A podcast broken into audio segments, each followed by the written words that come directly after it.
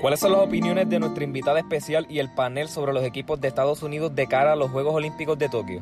Hablamos sobre el AmeriCop, el desempeño de Puerto Rico y más en este episodio de Desahogo Deportivo.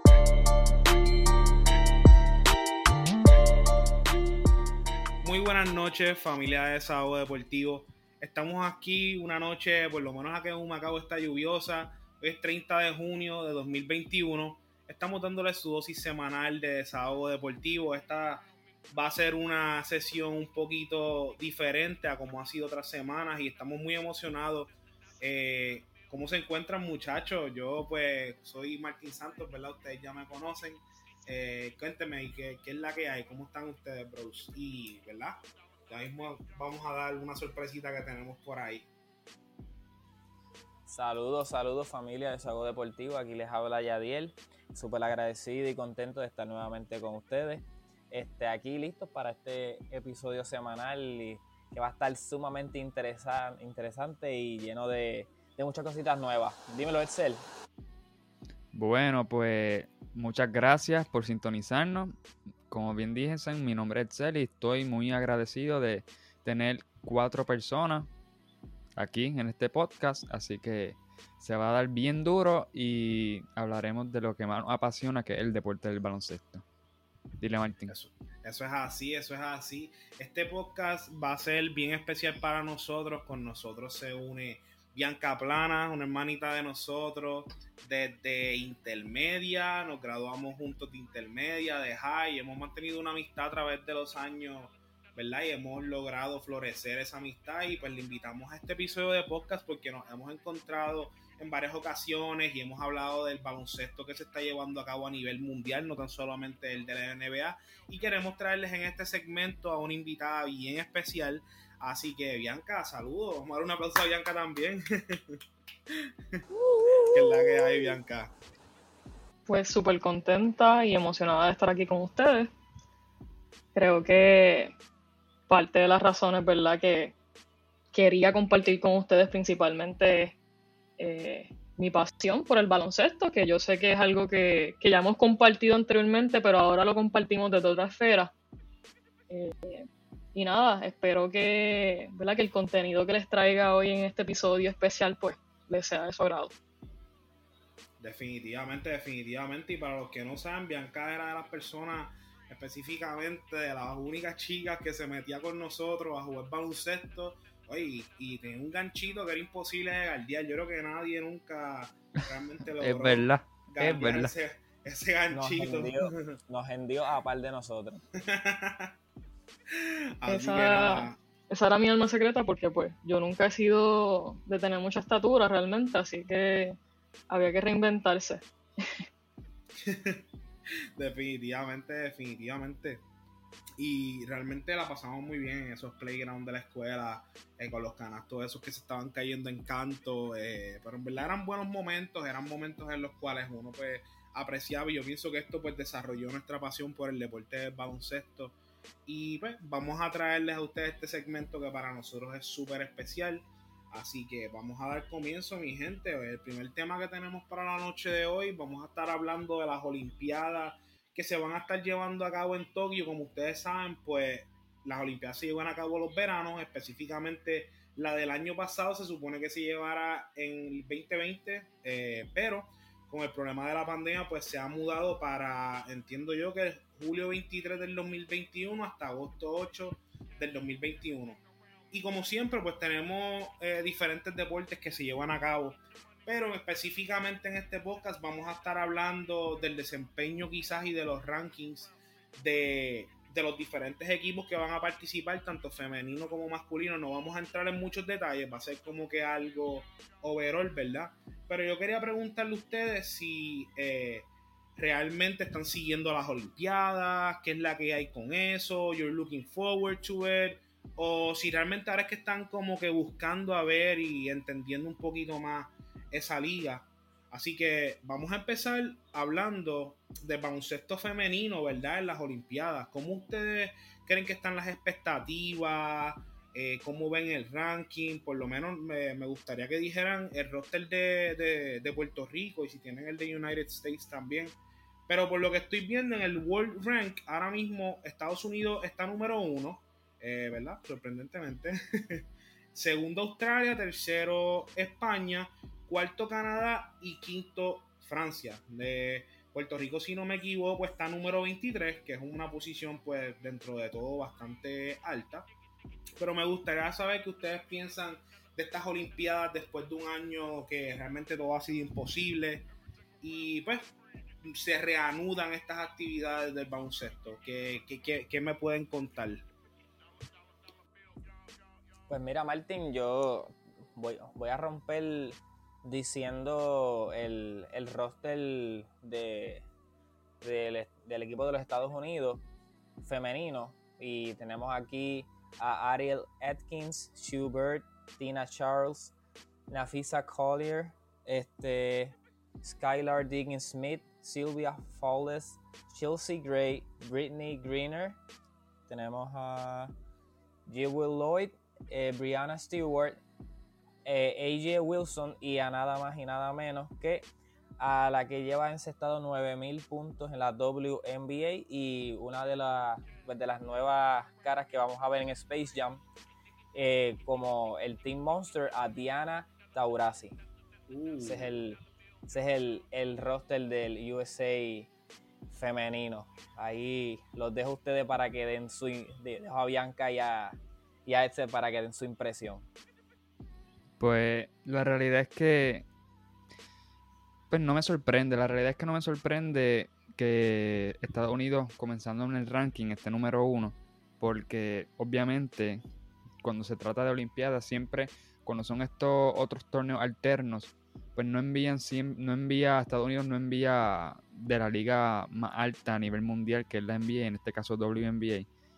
Pero realmente en estos equipos cuando ya es un nivel, el nivel más alto a nivel internacional que son las Olimpiadas, pues se, llenan de, pues de, o sea, envían candidatas de, de la misma WNBA que es, pues obviamente el tema del baloncesto se está extendiendo y a nivel internacional siguen saliendo a nivel masculino femenino mejores jugadores, pero en el grosor, pues la WNBA tiene las mejores candidatas a nivel de, pues, de habilidad del baloncesto y traerla en un cúmulo de un roster de 12, que creo que todas son del WNBA, pues la realidad es que les da muchísima ventaja sobre varios de los equipos en, este, en esta clasificación de ranking.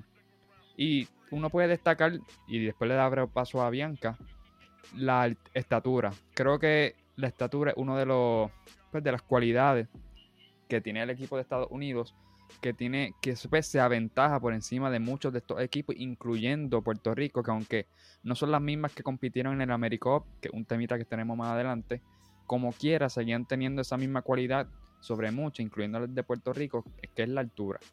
Y pues la altura te permite a ti jugar adentro, pero de igual forma es un equipo que mete el triple. Mete el triple a grandes porcentajes, so si le cierras la zona a esas jugadores altas, te van a aniquilar del triple. So, no me sorprende que Estados Unidos tenga este pues, el ranking número uno y que es posible. Siempre hay sorpresas, pero es bien posible que ya se lleven el oro. Pero todo puede suceder. ¿Y tú, Bianca? ¿Concuerdas con mi opinión o o, estás en, contra. Puedes, ponerte, puedes ponerte aquí controversial, lo que tú quieras. Fíjate, A mí me gusta la controversia, pero tengo que estar de acuerdo con muchos de los puntos de Excel. La realidad del caso, a mí no me sorprende el ranking. Este, Estados Unidos eh, tiene una habilidad para retener y reclutar eh, buenas candidatas como lo son, ¿verdad? Esta, este roster que estamos eh, presentándoles aquí. Sí tengo que mencionar que me sorprendió que se dejaran ciertas jugadoras, ¿verdad? En específico una, que voy a mencionar más adelante. Eh, pero de nuevo, volviendo al punto, contuelo contigo, ellos tienen demasiado buen manejo del balón. Son, tienen jugadoras de 6-4 que te meten de tiro de 3 como si nada, bien cómodamente. Y encima de eso tienen la capacidad, ¿verdad?, de ir a la pintura y encestar un canasto fácil. Algo que, ¿verdad? Conectándolo con el amigo eh, que tuvimos el pasado eh, del 11 al 19 de junio acá en Puerto Rico fue una de las debilidades de Puerto Rico. Eh, nosotros no tenemos esas jugadoras con tanta estatura.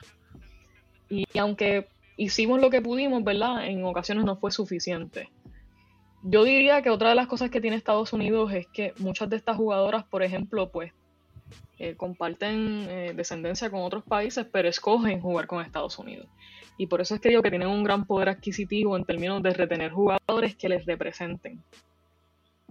Tenemos veteranas como, eh, ¿verdad? Mencionó Yadiel, Diana Taurasi, que recientemente llegó a sobrepasar los 9.000 puntos.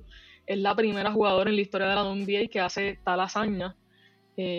fue la más rápida, que llegó creo que a los 7.000 puntos este, así que es una persona que, es una veterana, es una experta ya en este tipo de, de torneo. Y de nuevo, me sorprende un poco que la hayan escogido porque ella tiene una alegada fractura en el esternón. Eh, así que la participación de ella no es del todo asegurada, aún así la escogen en el draft. Eh, pero siento que Estados Unidos está tan confiado por esa medalla de oro que no les importó si esta persona pues pueda o no pueda jugar. Eh, pues, se corrieron ese riesgo y lo han hecho antes. En algunas ocasiones no le ha funcionado, eh, pero pues, veremos a ver entonces en Tokio cómo les va. Tienen otras jugadoras como Brianna Stewart, que fue el año pasado eh, la MVP de la WNBA. ganó también el, el, el equipo de ella ganó el campeonato de Seattle Storm. Este, y es tremenda jugadora, yo creo que es una de las jugadoras más completas ahora mismo, eh, ¿verdad? A nivel que son de las más jóvenes. Eh, y tiene un súper gran desempeño. Ella también juega en Rusia. Este, así que dentro de todo ya se ha mantenido activa en todo este proceso. Eh, no sé, ¿qué ustedes piensan? ¿Creen, que, ¿Creen que habrán sorpresas en, en esa final de Tokio o creen que ese oro está asegurado por Estados Unidos? Pues yo por mi parte dijiste un punto bien clave y es que los Estados Unidos siempre está como que sobreconfiado de que puede, obviamente de que pueden ganar y como tú dices, los jugadores y las jugadoras usualmente pueden jugar para otros equipos y tener un rol más eh, desarrollado con esos equipos, pero optan jugar con los Estados Unidos por, por sus posiciones, ¿verdad? A nivel mundial. Así que no me sorprendería que, los que a los Estados Unidos le den un palo pero sí las veo eh, ganando el oro, no importa qué. Entiendo que yo, pues, honestamente, no sigo mucho este tipo de. Pues no, sigo mucho el baloncesto femenino, ¿verdad? Y es algo que me gustaría mejorar. Lo tiro aquí en el piso porque es algo que me gustaría aprender a, seguir un poquito más de cerca. Pero sí, claro, yo también. Por los puntos que ustedes han mencionado, eh, veo a los Estados Unidos ganando. Siempre hay equipos como lo son España, que siempre están haciendo su daño, ¿verdad? Y juegan como otro tipo de baloncesto en cuanto a los movimientos de balón, a la zona. Así que hay que ver más de cerca realmente si eh, los Estados Unidos se pueden mantener número uno en expectativa o si alguien pues los detrona. ¿Y ustedes qué piensan, muchachos y Bianca?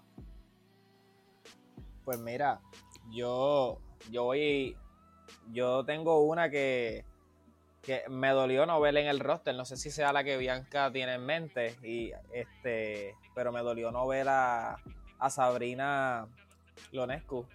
Que este, Bianca, de casualidad, esa era la que este tenías en mente. Pues no, no es la que tengo en mente, eh, pero te, doy el espacio, ¿verdad? Para que hables de Sabrina primero y, después tocamos entonces la jugadora que yo estaba diciendo. Perfecto. Eh, pues para los que no conocen sobre Sabrina, ella es la, heredera mujer de Kobe Bryant, fue la última alumna que tuvo Kobe Bryant. Y ella tuvo, eh, el año pasado ya tuvo una lesión del, del tendón de Aquiles, si no me, si no me equivoco. Este, y en su regreso, este año, al inicio de la temporada, encestó un boxer beater y en su segundo juego hizo un triple doble. Este, sumamente encantado ver, ver a esta joven jugar porque pues tiene, tiene muchos rasgos de, lo que veíamos en, en Kobe Bryant. Obviamente ella dándole su propio estilo y su propia personalidad, pero vemos esa ética de trabajo que son, que son detallitos que uno pasa de generación en generación y creo que un talento como el de ella y podía ayudar mucho a lo, al Team USA, pero pero cuéntame Bianca que ahora tengo tengo curiosidad porque si no es esa, de verdad que no sé quién. Pues mira, eh, antes de, entrar en la, jugadora que, quiero mencionarle, a mí no me sorprendió del todo la que Sabrina no estuviera incluida, porque a pesar de todo, pues eh, Sabrina es bastante novata. Eh, y Estados Unidos tiene que ser bastante, bastante conservador con tener gente bien joven en los equipos.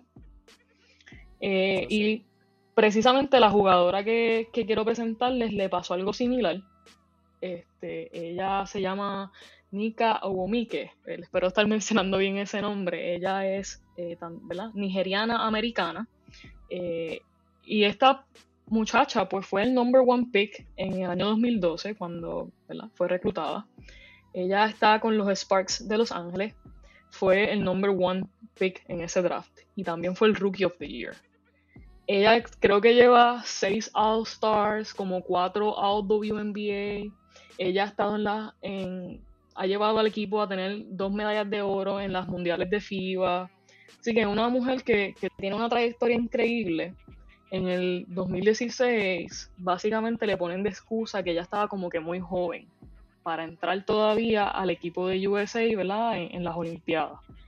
Eh, ella expresó que estaba bastante desilusionada, eh, pero nada, como que confiaba y se mantuvo entrenando eh, con el Camp USA. De hecho, eh, las noticias lo que dicen es que ella lleva, ha sido una de las pocas jugadoras que consistentemente ha estado entrenando en todos los campamentos de Camp USA en los últimos cinco años. Así que es una mujer que es súper dedicada. Eh, y es una pena que no esté incluida en este roster, eh, precisamente por lo que les digo. O sea, Estados Unidos tiene a Super, que es una veterana que ya tiene pues su trayectoria tiene a Diana Taurasi, que también tiene su trayectoria y ahora mismo tiene una lesión, sabe que su, participación no, no es asegurada. Y una de las cosas que se menciona es, diantre, eh, no hay ninguna excusa razonable de por qué Nika Omike no fue elegida dentro de la selección. Y pues doy el espacio para que ustedes eh, opinen. Ella también jugó, o juega ahora mismo, no estoy tan segura, pero sé que jugó en Rusia y fue campeona en la Euroliga. Así que estamos hablando de alguien que conoce muy, muy bien la pintura y muy bien este tipo de, torneos difíciles. Ella es la presidenta de los jugadores de la WNBA, así que no solamente es comprometida en la cancha, sino también fuera de la cancha. Que eso es igual de importante, ¿sabes? Sí, claro, porque está involucrada en la toma de decisiones que se, que se llevan, ¿verdad? Eh, ha sido ella y su hermana eh, jugaron juntas en Stanford en un momento dado y han sido bien vocales con respecto a esto. Eh, ella creo que omitió un comentario recientemente cuando anunciaron el roster de Team USA diciendo que estaba desilusionada. Eh, y yo la entiendo perfectamente porque cuando tú tienes una trayectoria como esta, tú dices, diantre, pues finalmente llegó mi tiempo. Una de las quejas que hay también en cuanto al roster de Team USA, y los dejo para que, para que entonces emitan su opinión, es que ahora mismo de las jugadoras que fueron escogidas en el roster, cinco son de Yukon. Eh, y se habla de una posible bias porque una de las personas que está en el comité de selección para el roster aparentemente está ligado o relacionado a Yukon y al equipo femenino de Yukon. Entonces, pues se habla de un bias, ¿verdad? Este, donde, por ejemplo, la misma Brianna Stewart eh, es de Yukon. Eh, si no me equivoco, Jewel Doy también es de Yukon. Entonces, ¿verdad? Uno se cuestiona, uno se, comienza a cuestionar por qué eh, Estados Unidos tomó esta decisión, ¿Qué, qué los llevó, qué los motivó, ¿verdad? Y no han hecho una, no han hecho, no han hecho una aseveración con respecto a esto, no, no han contestado. Y, te iba a preguntar, ¿se está llevando a cabo una investigación para ver si hay algún tipo de este eh, de conflicto de interés? Porque yo pienso, como tú bien dices, que no es ético, como que yo tener una persona del comité en el comité que es de Yukon y tener como que cinco jugadoras de Yukon ahí metidas cuando son cuántas posiciones, este, 15 posiciones en el roster. 12 creo. 12, 12. 12, exacto. tú tienes ¿sabes? Un poco menos del 50% de tus jugadoras que son de Yukon. Eso para mí, no sé, está, está medio rarito. No, y incluso para más de, para, para tirarle más, más pique a esto, Diana Taurasi es de Conérico y está lesionada, como dice Bianca. que ahí e incluso voy a abundar un poquito más. En parte del staff tenemos a Jennifer Risotti, que es este presidenta de los Connecticut Sun. So que vemos también que dentro de ese staff vemos gente de, pues de Connecticut, así que, que como dicen por ahí, hay peje maruca aquí envuelto. y tú, Exactamente. que, Es tú, que- que, eh, ¿sabes? Quiero que me digas ahora mismo si piensas que los Estados Unidos está overrated, si piensas que realmente van a dar talla y quiero que también comentes sobre este hecho. Si quieres comentar sobre este hecho y después das tu opinión sobre él. Yo, mm, la realidad es que no podemos darle beneficio a la duda. La realidad es que, o sea, pueden haber dos vertientes en estas opiniones, porque es un debate que bien se tiene que dar y pueden haber dos, dos este, ¿cómo es lo que dije? Dos, dos opiniones que pueden resurgir. Puede venir alguien y plantear, pues que es casualidad, que es casualidad que en Yukon produjo cinco jugadoras que son merecedoras de aquí, sin restar, este, pues la carrera que ya antes describió Bianca, pero se pueden montar en ese argumento como también se puede montar en el beneficio de la duda de dudar este, sobre por qué, como dijo Martin, tiene este equipo de USA cinco jugadoras de Yukon, mientras que una ya está en 40 años de edad, que es Subert, sin quitarle mérito a su carrera, una está lesionada, que esa la compromete a ella. Obviamente, no sé hasta qué punto tú entrar al, al, pues, al equipo de olímpico de la pues, de su país, hay un acuerdo, debe haber un acuerdo, me imagino, entre la jugadora y él y quien lo quien es invitada. Entonces, ella está de acuerdo. Pero aún así hay un, una base ética médica de tú estás lesionada, pu- puedes jugar y, la compromete, ¿me entiendes? Entonces, son la edad de esta de Subert, esta Horaci, según su lesión, para ver o, o, pues, obviar la mirada de esta jugadora que se me olvidó el nombre, la que mencionó Bianca. ¿Me lo puedes repetir, Bianca? Sí, es medio complicadito, eh, o bueno, para nosotros un poco, no sé, para ellos ah, se les hace bien, bien fácil. Ella se llama Neka Ogumike. Ok. Me voy a quedar en NECA. Es que debe ser complicado, sí, para no Sí, este, ella se ha quejado inclusive, eh, no tanto por la pronunciación, pero se, se ha quejado en juegos que le escriben el nombre mal. Ella pues ha dicho como que, mira, eh, no, ni siquiera puedes hacer el proper research para que mi nombre aparezca bien en pantalla en televisión nacional. Correcto. Este, yo tampoco estoy tan segura de que, de que esa es la forma correcta, pero eh, verla abierta con respeto, con mucho respeto, pues creo que entonces esa es la pronunciación. Neka Ogwomike. Exacto. Y es una jugadora que ya fue campeona, tiene seis años en la liga, este, fue MVP. so, eh, está en la- aquí hay algo dudoso porque tiene todos los recursos para ser parte de esto. Entonces, no tenemos por qué sentirnos culpables por venir y, y preguntar a cambio de qué jugadora ella se quedó fuera porque ya dije las dos jugadoras que yo entiendo que tienen características que te pueden hacer este hacer el último ¿cómo es? el último spot en el roster. ajá el último corte este sin ningún tipo de, de pena para darle la oportunidad a esta jugadora de la WNBA Eso So, es como, es- como ajá. cuando dejaron a Isaiah Thomas fuera en el 92 por... Y uno se pregunta, pero ¿por qué dejaron fuera a Isaiah Thomas? ¿Por quién? ¿Sabes? En ese momento, pero son muchas... sí y que Jordan mismo no quería que él estuviera en el equipo. Y ahí viene el poder, ahí viene el poder de ciertas jugadoras. Obviamente no podemos venir y, plantar un caso de que quizás ciertas jugadoras no la quieren.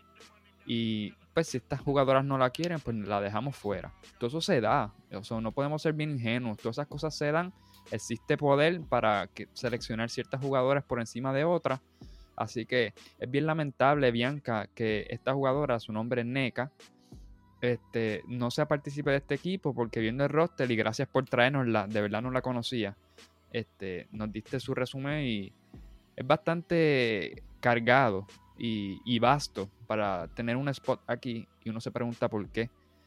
Y es bien lamentable.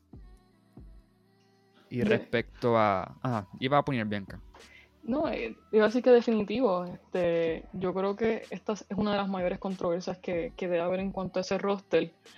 Te comento, ¿verdad? Que no es la primera vez que hay controversias en el roster de, Estados Unidos eh, de baloncesto femenino, como me imagino yo que todos los años, ¿verdad? O cada cierto tiempo hay, un, hay una controversia con algún roster. Eh, pero particularmente con el roster de USA femenino, pues ha habido controversias en los últimos, básicamente en la última, eh, la última década. Ya sea por ella o por otras jugadoras, ¿verdad? Este, creo que en el 2012 había sido Candace Parker, que también se cuestionó porque ella estaba, porque verdad no estaba siendo incluida como parte del roster. Eh, luego, ¿verdad? En otro episodio podremos hacer como un flashback este, de estas Olimpiadas de las que estoy hablando eh, y dedicarle un espacio para eso, pero volviendo al presente, eh, yo, me, yo me he cuestionado como que, ok, ¿será la estatura, por ejemplo? y Neka me mide 6'2, o sea, no estamos hablando de una persona que, que no, que no, es alta. Eh, es corpulenta, ¿verdad? Ella juega la posición de power forward. Y si tú la ves jugar, es una mujer que sabe usar su estatura siempre a su favor y su cuerpo. Este... Bianca, este, una pregunta. Del equipo de Estados Unidos, ¿cuántas son de Estados Unidos? Fíjate, ese dato no lo tengo porque yo lo que entiendo es que hay algunas que son full full estadounidenses, por decirlo así, como Taurasi, yo no sé si Taurasi tiene ascendencia, ¿verdad? De otro lugar, pero por lo menos nacida allá. Eh, pero a mí me parece que Brianna Stewart eh, no es eh, full, ¿verdad? De Estados Unidos. Mm, es que no, no, yo no me quiero hacer, hacer ojos ciegos no sé las caras de todo el equipo de WNBA, pero estamos hablando de una que puede jugar con el equipo de Estados Unidos versus que es de Nigeria. Y no podemos ser ciegos ante a veces el mismo racismo que ocurre en Estados Unidos. Entonces, eso es bien, este, bien determinante. La realidad es que taparlo, no podemos tapar el sol con una mano. So, no sé cuántas de ellas son de color, cuántas son de, pues, de afuera y otras son de, Estados Unidos en sí misma. Pero al ella ser extranjera, que puede jugar con Estados Unidos y de color, eso puede ser bien determinante. No estoy diciendo que lo es, pero eso ocurre a nivel femenino, en baloncesto también, como que los mismos dueños de los equipos de la NBA masculino, ninguno es negro. Y ahí tú me entiendes. Es algo que pongo sobre la mesa este, como posible, posible, ¿verdad? No, no determinante, pero posible caso que puede ocurrir, que puede determinar y, es lamentable también. Sí, es el te iba, ¿verdad? Te iba a, a, a interrumpir. De las 12 jugadores, 9 son de color. Solamente hay tres ah, pues de blanca. Sí. Ah, pues mira, pues mira, pues quizás pues no es ese asunto y retiro mi comentario. Yo pienso que como quiera se mantiene, este, porque hay unos issues de poder que, ¿verdad? Que, pueden ser eh, perseguidos de nuevo. Mm, habría que adentrarse cuántas de estas jugadoras de color pues son de Estados Unidos y no son, pues en, como en el caso de NECA, que, que que tiene sangre también, ¿verdad? O ascendencia nigeriana. Eh, tratan, no, yo digo que el racismo no es algo que, podríamos descartar.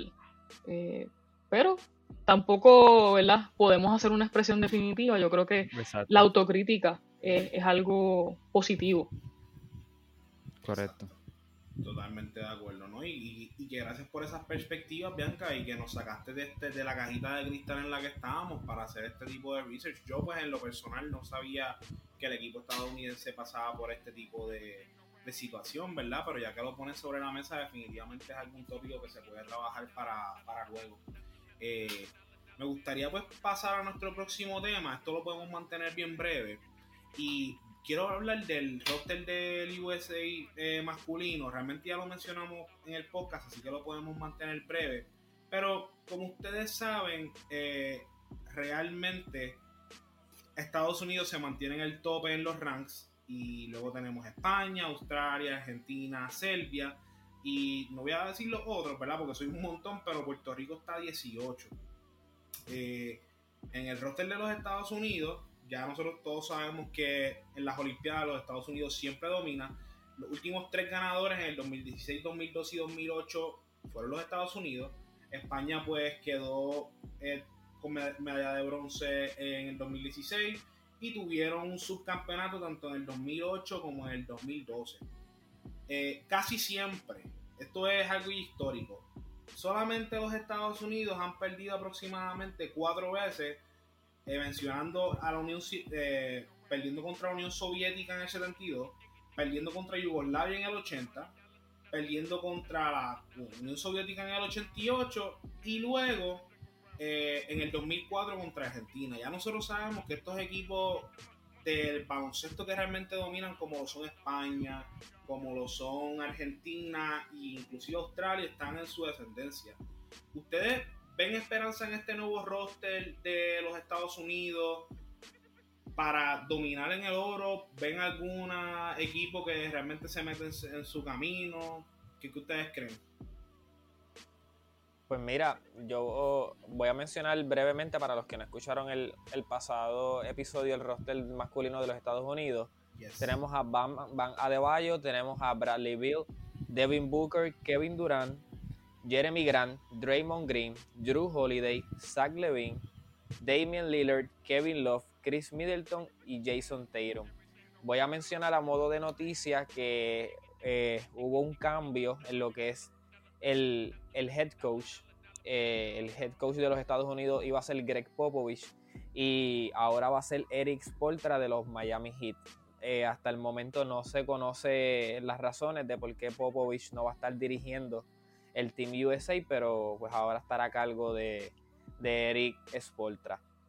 Eh, sobre mi impresión sobre este equipo, yo obviamente no tenemos la, las figuras principales de la liga, como lo son Stephen Curry, LeBron James, este, y pues Chris Paul, que son jugadores que si ellos están ahí, eso literalmente, como, como dice Martin y Edsel, apague y vámonos.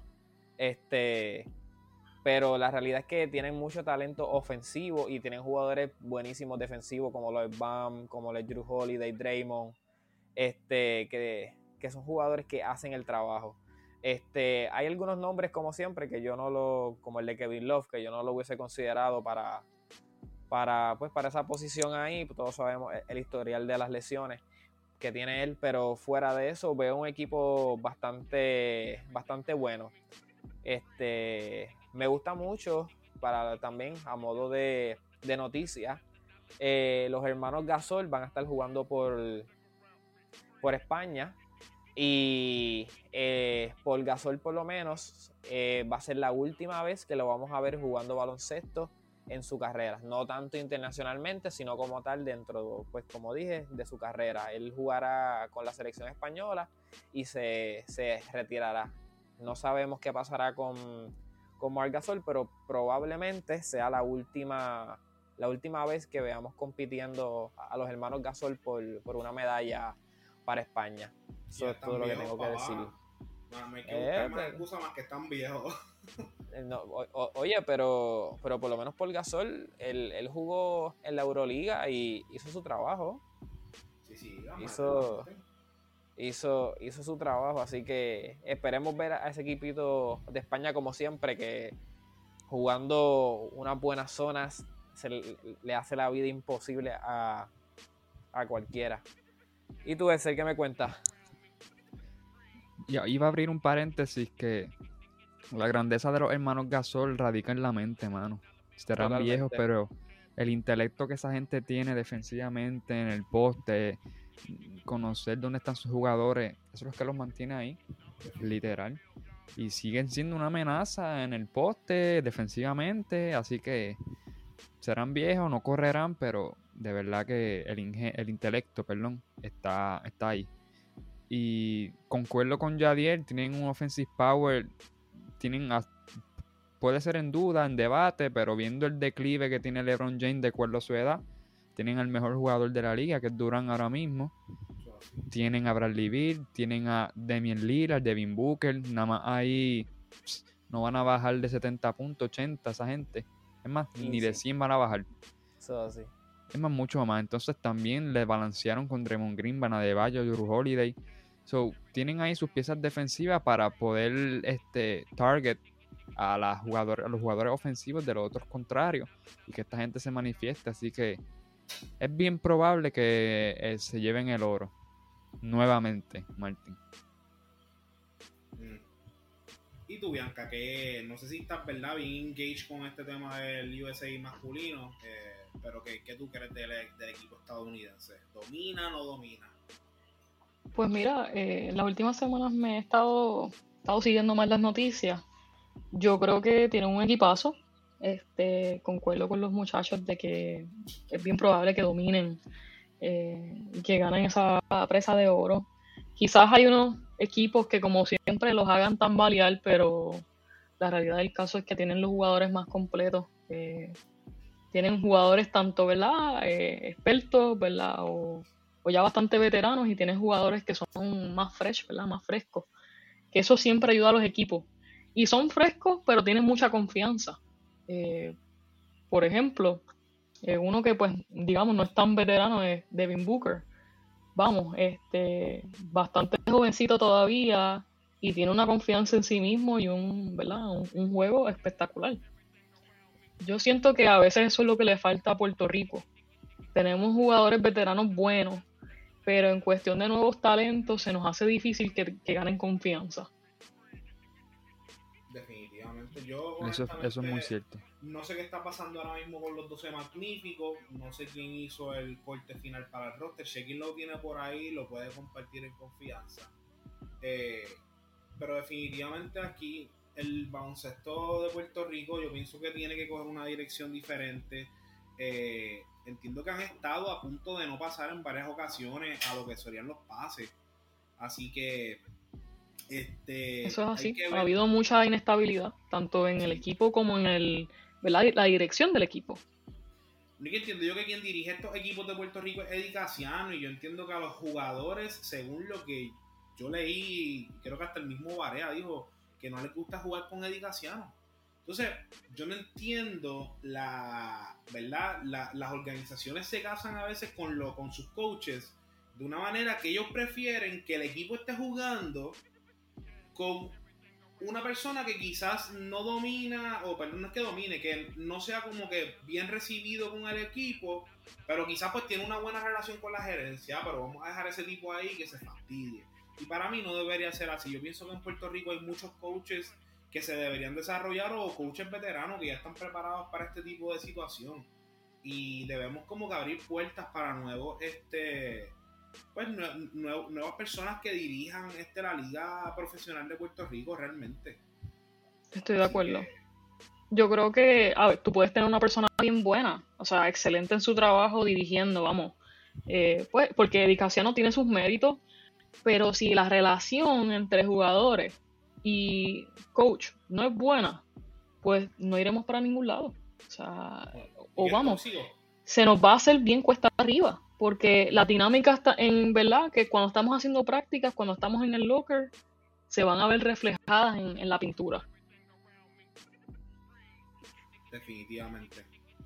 Pues vamos a ver si Puerto Rico puede eh, hacer estos ajustes y quizás este dar una buena cara en esto en estas olimpiadas, ¿verdad? Estados Unidos pues se espera que domine como siempre pero totalmente de acuerdo con lo que Bianca dijo a lo último, que aquí pues se deberían, este, se deberían, este, desarrollar a los jugadores jóvenes. Me gustaría pasar al próximo tópico, y este es el tópico en el que Bianca pues yo entiendo que va a estar hablando un poquito más. Y es sobre el Americop de, el Americop de las mujeres que se auspició aquí en Puerto Rico en el 2021. ¿verdad? Se llevó a cabo en Puerto Rico en el 2021 y voy a estar solamente hablando de los resultados eh, y por lo que llevó a Puerto Rico a quedar subcampeón. Estados Unidos pues fueron los campeones. Pero Puerto Rico domina a Colombia 77 a 69 en los cuartos de finales. Pasan a las semifinales y domina a Canadá 65 a 61. Y Estados Unidos en esos cuartos de finales dominó a Brasil 71 a 60. Pasamos a las finales y Estados Unidos domina 74 a, 59 este partido. Yo por lo que vi, Puerto Rico dominó el primer, el primer quarter, pero Estados Unidos le hizo un party en el tercer cuarto. Yo no vi este juego, Bianca. Pero antes de pasar con la opinión de los muchachos, me gustaría que tú me dieras tu overview de este torneo del AmeriCup y que tú crees, cómo tú piensas que posiblemente Puerto Rico pueda hacer los ajustes necesarios para en el próximo torneo, pues no quizás dominar, pero posiblemente ponerse a la talla de, los Estados Unidos. Y me gustaría saber qué, qué tú piensas, overall, de este torneo. Claro que sí. Pues mira, yo tuve la oportunidad de ir al, al, primer juego que tuvo Estados Unidos contra Puerto Rico, eh, de las mejores experiencias, porque vamos, yo llevaba ya pues todo el tiempo que llevamos en pandemia, que, que no iba un evento deportivo y tampoco eventos en vivo ni nada por el estilo. Así que fue bien emocionante para mí estar entre el público y el público generalmente boricua pues es bien acalorado, se escuchaban las plenas por, por todos lados y la gente pues bien eufórica, bien entusiasmada con, con el desempeño del equipo ese primer juego con Estados Unidos eh, se tenía bien claro que, iba a ser difícil, eh, principalmente porque Estados Unidos, no lo hemos mencionado, pero Estados Unidos envió un roster diferente al AmeriCup. Y este roster de las 12 jugadoras eran todas colegiales, no eran de la WNBA. Esto no le quita el mérito, ¿verdad? Porque yo, yo siempre he dicho que colegial en Estados Unidos es como una mini liga WNBA. Los juegos son espectaculares, el desarrollo de talentos es increíble. Eh, y bueno, muchas de estas jugadoras terminan luego eh, jugando en la WNBA bastante eh, fácil, como por ejemplo el mismo, el mismo ejemplo que dio Yadiel ahorita de, Sabrina, que, ahora mismo está jugando con, con Liberty en New York. y lo mismo ha pasado ¿verdad? Con, con todas estas jugadoras. Este equipo era joven, yo creo que la más tenía como 26 años o 24, una cosa así. Eh, así que un contraste bien grande contra Puerto Rico, que tiene un equipo veterano. Estas muchachas tienen 26, 27, 28, 30 y tantos años. Eh, lamentablemente en ese primer encuentro, eh, Pamela Rosado, quien es la capitana del equipo en Puerto Rico, estaba lesionada en el juego anterior, si no me equivoco, pues eh, con Argentina iba a hacer un juego en la pintura y eh, se cayó y se lastimó la muñeca. Así que no jugó. Estados Unidos en un momento creo que estuvo como 9 o 12 a 0 eh, en el primer quarter y Puerto Rico se recupera. Y llegamos a tener una ventaja de 9 puntos en algún momento.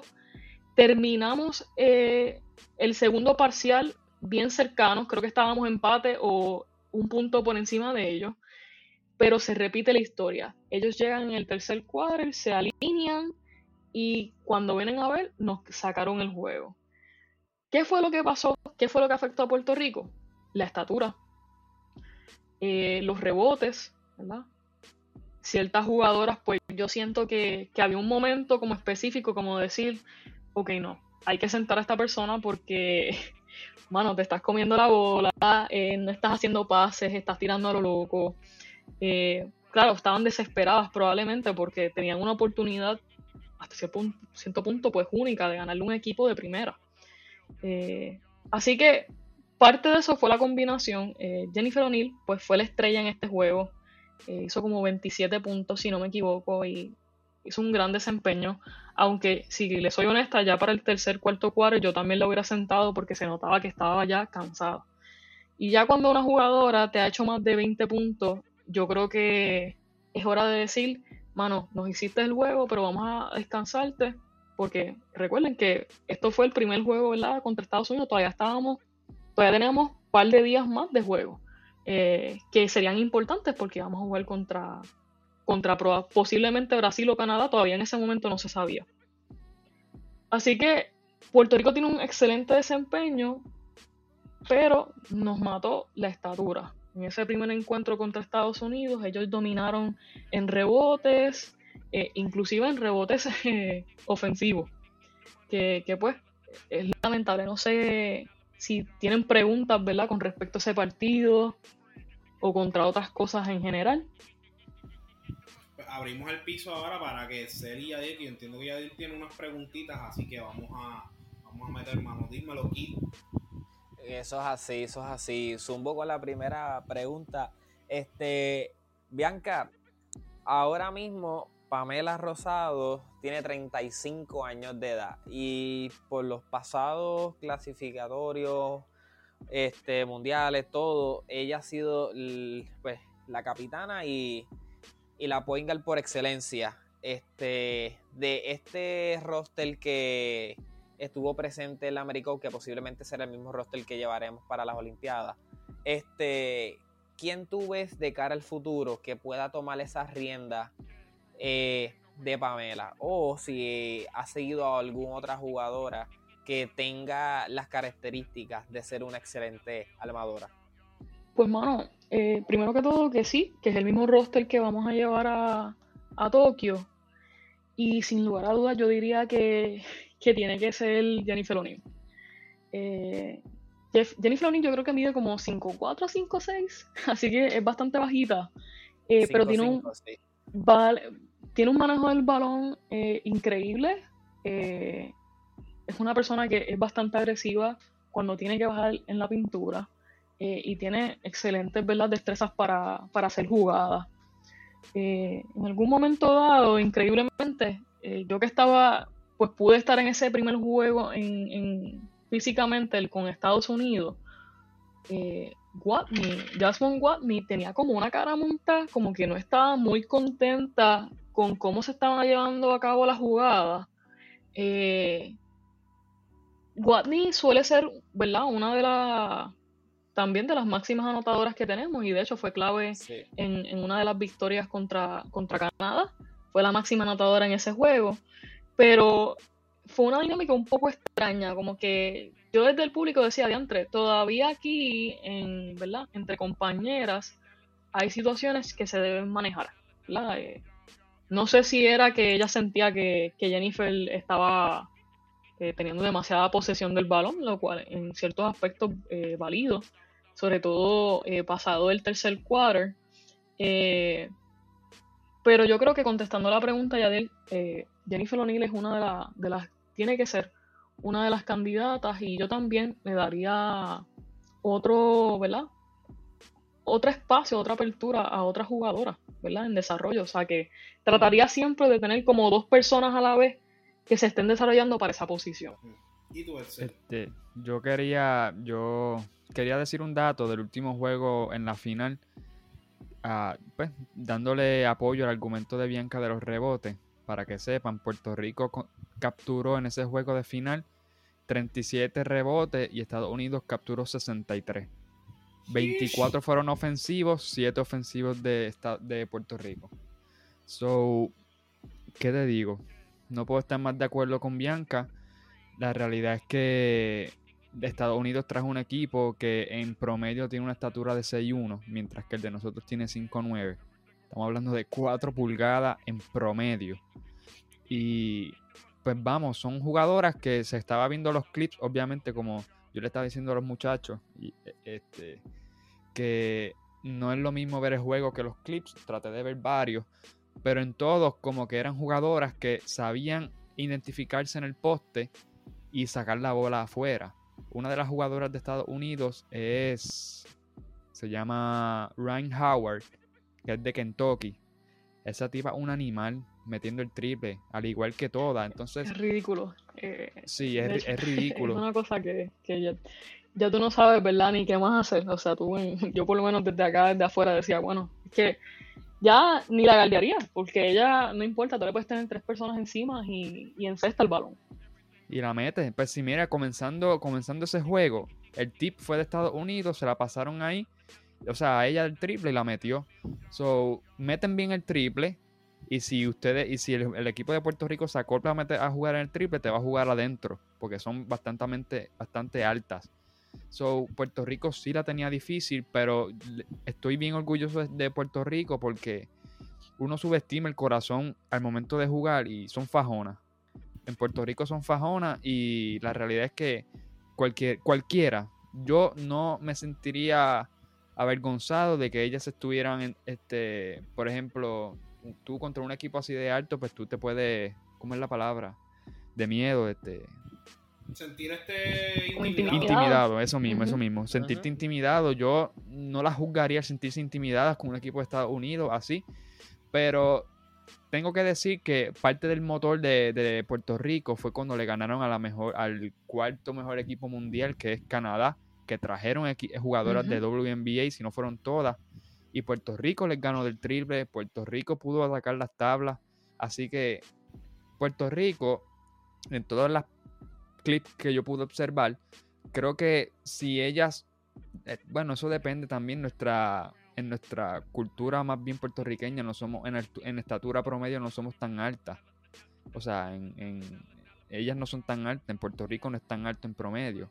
Pero deben actualizarse un- a un estilo de juego que meta el triple a mayor efectividad. Lamentablemente en ese juego ya metieron un 21% o 30. Ujú. Déjame ver.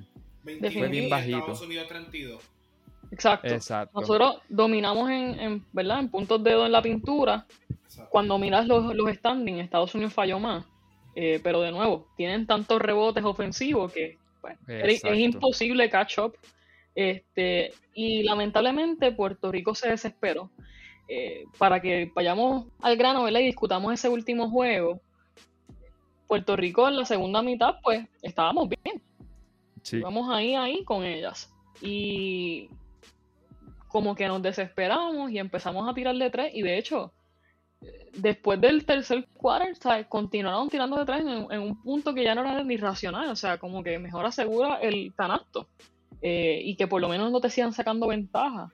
eh, porque no estábamos teniendo una buena racha. Eh, y aquí va de nuevo lo que traía en un inicio de, de la confianza. Tenemos jugadoras buenísimas. Por ejemplo, Gibson. Gibson es excelente de tres. Eh, claro, hay que, hacerle una, hay que hacerle la jugada en el sentido de ella se siente más confiada cuando está sola. eh, y como que fallamos un poco en crearle ese espacio a ella. Pero con todo y eso, eh, siento que, que pudimos ¿verdad? haber mejorado y pasado más el balón. Otra de las jugadoras que tenemos buenas es Taira Meléndez, que por cierto, a pesar de que no somos súper altas, eh, Taira Meléndez mete unos blogs que cuando uno ve ese tipo de cosas, uno se quiere morir allí en, ¿verdad? en el estadio. Tú ves cómo la gente se pone de, de eufórica, ¿verdad? La, la emoción. Eh, Lo que mide son 5'7". Ujú, así es. Y estás contra mujeres de 6'2, 6'3, 6'4. Eh, Exactamente. es bien emocionante. Ella sabe utilizar su cuerpo muy bien. Y esas son el tipo de jugadoras que uno, que uno quiere que ganen más confianza en sí misma, que sepan utilizar más su cuerpo. Desafortunadamente tenemos a Isali Quiñones, que es tremenda jugadora. Y en juegos anteriores había lucido fenomenal. Pero en ese último juego tuvo un bajón y se le pasó mucho el balón a ella para que tirara de tres, hiciera, ¿verdad? Fuera la pintura y, y pues no lució bien. Yo hubiera decidido en algún punto dado sentarla, reconociendo, ¿verdad? Eh, sus méritos, porque ella ofensiva, eh, defensivamente, disculpa, es excelente, así que yo me hubiera enfocado más en esa, en ese apoyo defensivo, porque ella es bastante altita y tiene bastante cuerpo, eh, algo que necesitábamos contra este equipo, pero hubiera permitido que otras jugadas, jugadoras pues permitieran eh, ¿verdad? apoyo en, otros en otras áreas. La realidad es esa. Este, que Puerto Rico, o sea, gracias a este podcast, ¿verdad? No, no, obviamente desde la perspectiva analizando NBA, pero eso no se desentiende de WNBA, de baloncesto puertorriqueño, es el mismo, es baloncesto y son esquemas ofensivos, defensivos que se hacen.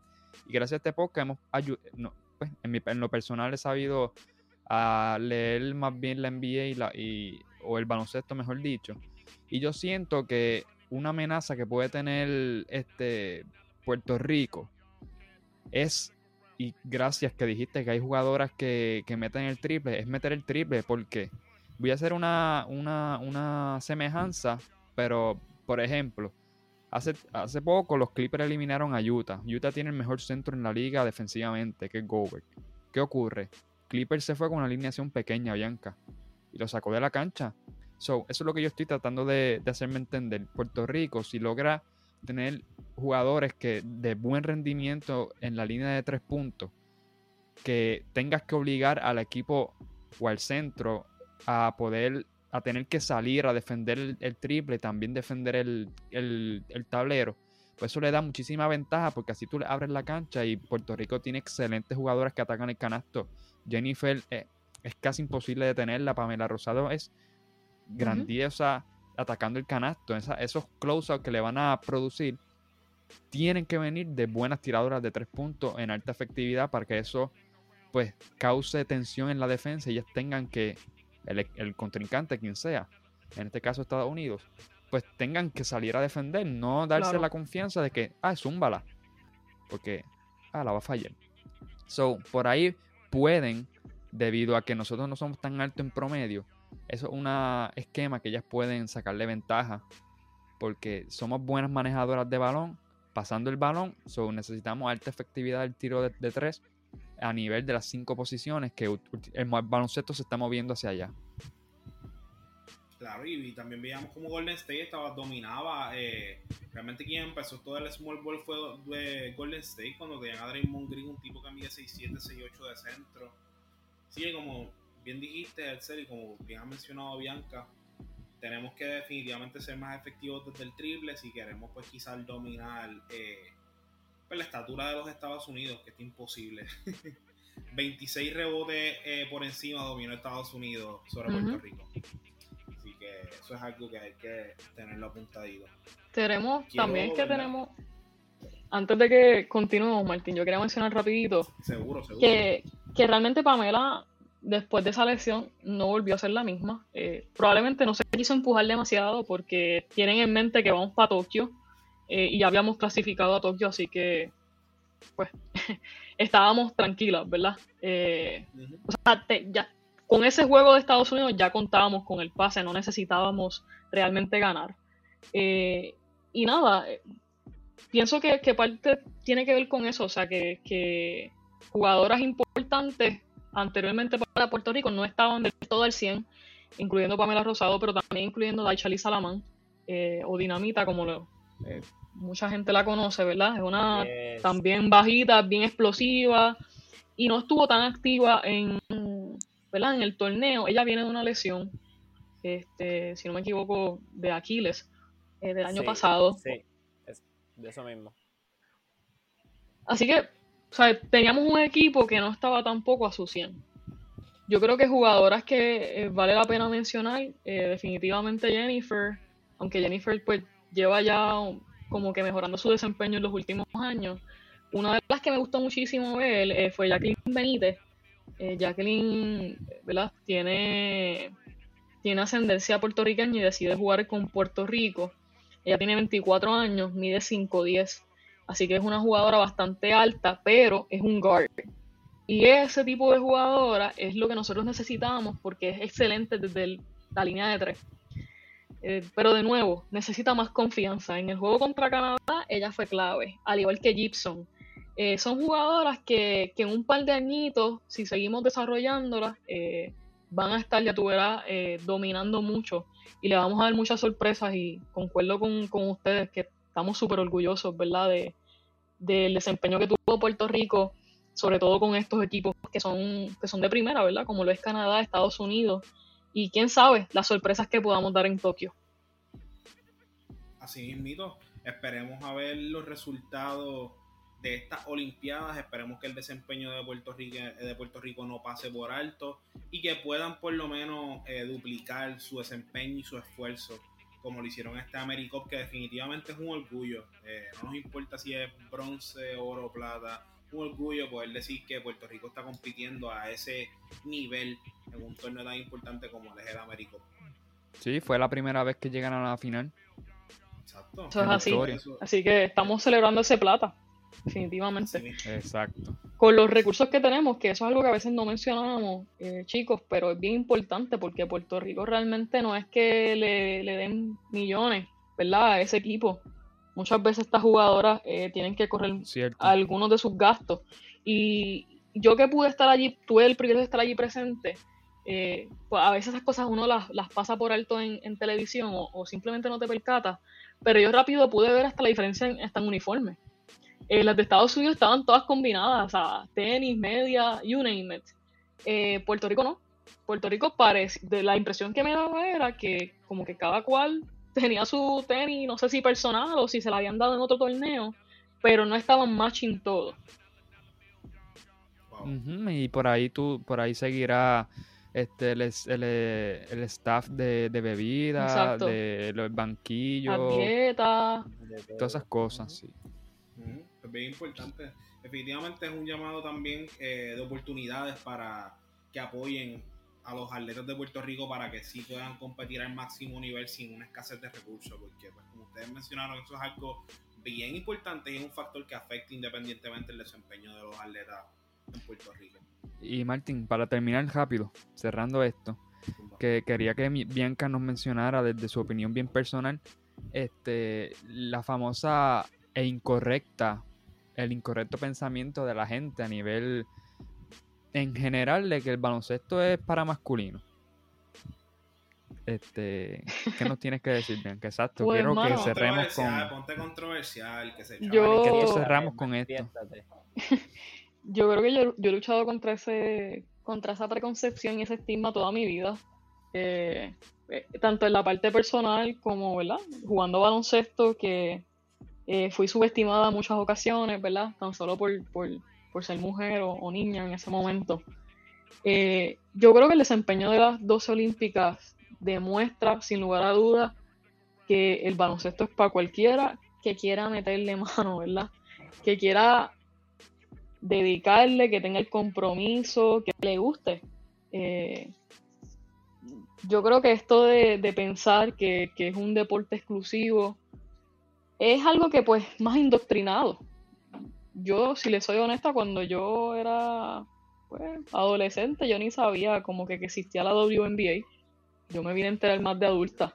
Eh, y es algo que, reconozco. O sea, no es algo que se presente en la televisión y un poco, pues, cuando yo estaba creciendo yo sentía que como que no tenía figuras eh, femeninas a las que podía como que admirar o aspirar a ser. Así que tengo que decir que me encanta que un poco estemos combatiendo ese estigma de que este deporte es solamente para los hombres y que los espacios se estén abriendo para tener estas conversaciones difíciles, incluyendo eh, una acción de parte de los medios en que se le dé, eh, ¿verdad? Pauta a estas mujeres que tanto se lo merecen. No solamente porque ganamos la plata en este torneo, sino por su ejecución de años y su compromiso de años. Eh, así que tengo que decir que estoy, estoy totalmente en contra y, de hecho, desde hace un tiempo para acá vengo pensando que sería brutal ver un roster de WNBA versus un roster de NBA y yo estoy segura que muchas mujeres en la WNBA eh, cogerían y les darían una salsa a par de hombres en, en, en NBA, ¿verdad?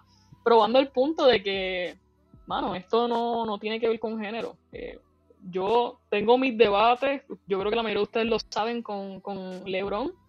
Eh, hay cosas que admiro de él. Una de las cosas que admiro es su admiración a su vez por su bird y el que la celebre, el que la reconozca como una par dentro de la liga. Eh, eso es algo que tengo que reconocer que es digno de decir, Poncho, esta persona está haciendo algo que es un impacto positivo, no solamente a nivel personal, sino a, todos los seguidores, está dando un ejemplo a, al público en general.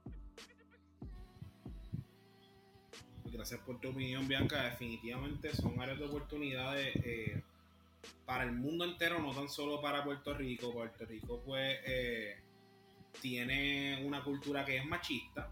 Y yo no sé a quién yo le estaba comentando esto, no sé si fue a ti mismo que realmente uno ve la promoción que le hacen siempre, como que a la NBA, NBA para aquí, NBA para allá, en todos lados. Cuando estamos en playoff, literalmente la NBA te sale en todos lados, ¿sabes? Y es una oportunidad que, que deberíamos darle un poquito más de desarrollo al deporte, a los deportes de las mujeres y que también se le dé un poquito más eh, de apoyo, de promoción para que pues, podamos tener como un público nuevo, tú sabes, no que sea solamente como que alguna, algún sector en específico y ya.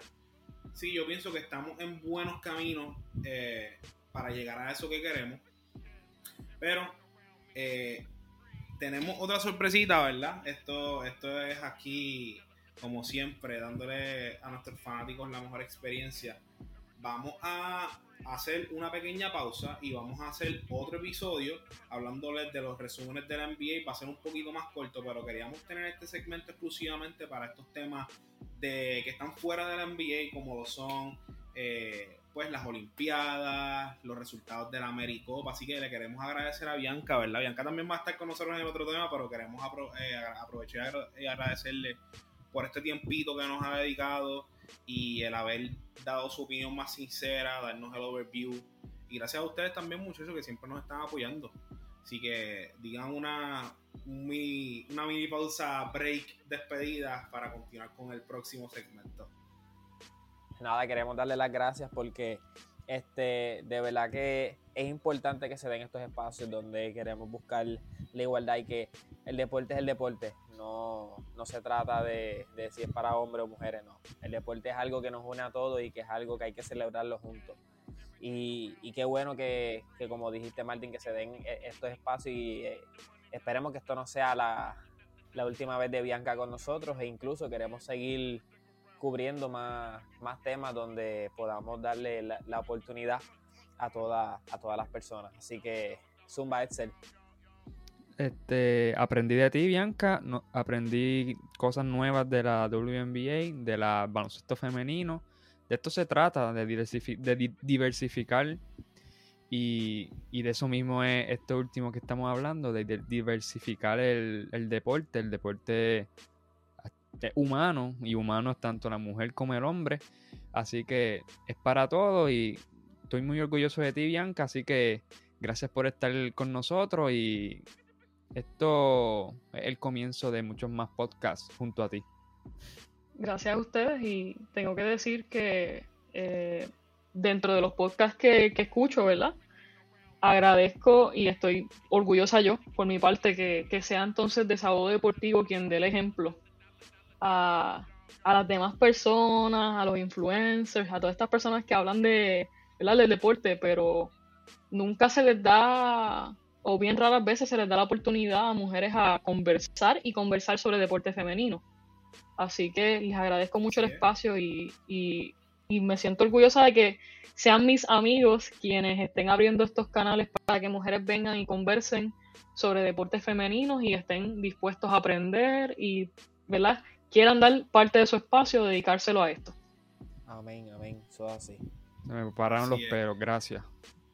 Gracias Bianca, te queremos pues agradecer nuevamente por tu tiempo, por tu input en este tema tan sensitivo, pero para nosotros es especial y es importante que se toque. Estamos cambiando la manera del viejo pensar y como ustedes saben, no se vengan a estar copiando ahora, a estar trayendo gente, mujeres o ellas a los podcasts, desahogo deportivo y sobrino. Así que mi gente, eh, espero que pasen unas buenas tardes, unas buenas noches, perdón, Bianca, muchas gracias por tu tiempo y recuerden que su desahogo es nuestro contenido.